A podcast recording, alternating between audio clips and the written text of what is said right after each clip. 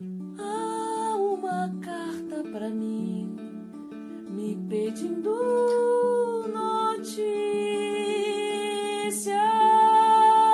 Carta registrada. Preciso dar palavras ao que sinto. A escrita imersiva como correspondência de si.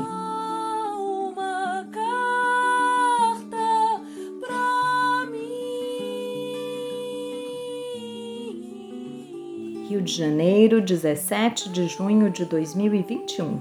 A menina que fui e a mulher que hoje sou. Lembro do momento em que precisei escolher qual carreira seguir. Uma recordação vívida, como se houvesse acontecido ontem mesmo. Estava na cozinha da casa onde morava com meus pais. Os azulejos azuis até a metade da parede, os cadernos de estudo na mesa e o pensamento adiante. O que seria possível a partir dali? Quais realizações o coração poderia prever para o futuro profissional de uma jovem ainda tão cheia de questões? Tudo parecia se resumir a punhados de mais ou menos acinzentados demais para conseguir obter qualquer clareza. A única certeza até então era: estude, trabalhe, pague suas contas. Não me recordo de ter qualquer orientação profissional, seja em casa ou nas escolas por onde passei. Parece que, para uma sociedade que preza pelo apego ao dinheiro e ao consumo, o prazer pelo ofício fica soterrado, atravancado em alguma esquina cruzada ao longo da vida. Dessa forma, a única direção veio apenas de mim. A resposta possível foi: sou boa em português, acho que letras pode ser legal. Seguindo o meu próprio achismo, me embrenhei num mundo de sintaxes e semânticas. O restante foi o curso fluido e nada natural do trabalhe e pague. 34 anos de magistério, estabilidade no serviço público, duas aposentadorias e a pergunta: como cheguei até aqui?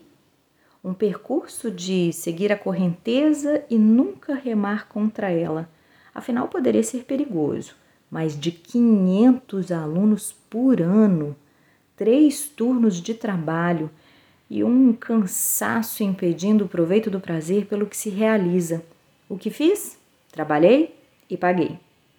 Em meio a essa trajetória anestesiada e pouco pensada, lembro de respiros, momentos memoráveis de poesia e música, os meus melhores.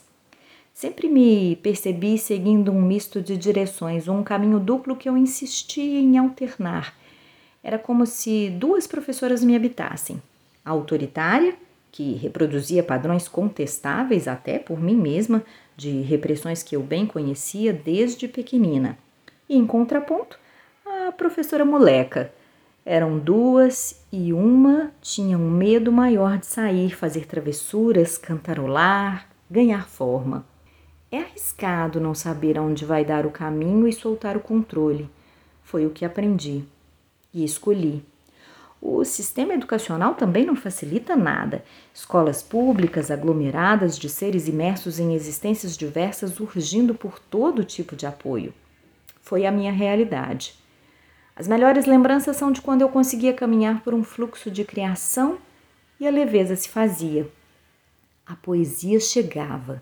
Fernando Pessoa era o meu preferido. O tempo acontecia em aprender mais que ensinar fui percebendo que, quanto mais velha, mais um tanto de amor. Artes, poesias, filmes.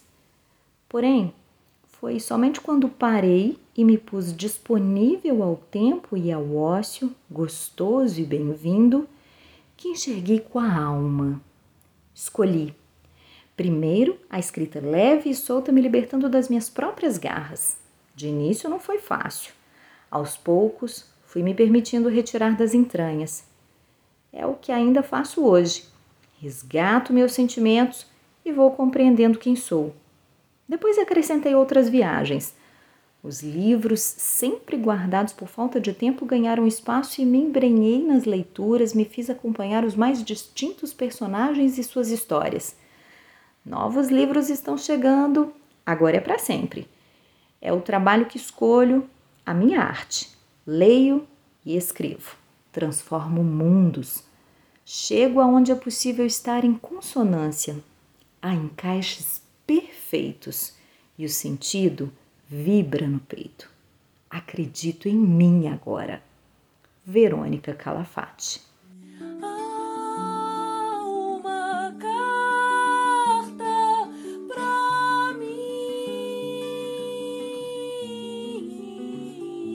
Eu sou Graziele Mendes e li a carta escrita por Verônica Calafate para o livro Carta Registrada, a escrita imersiva como correspondência de si.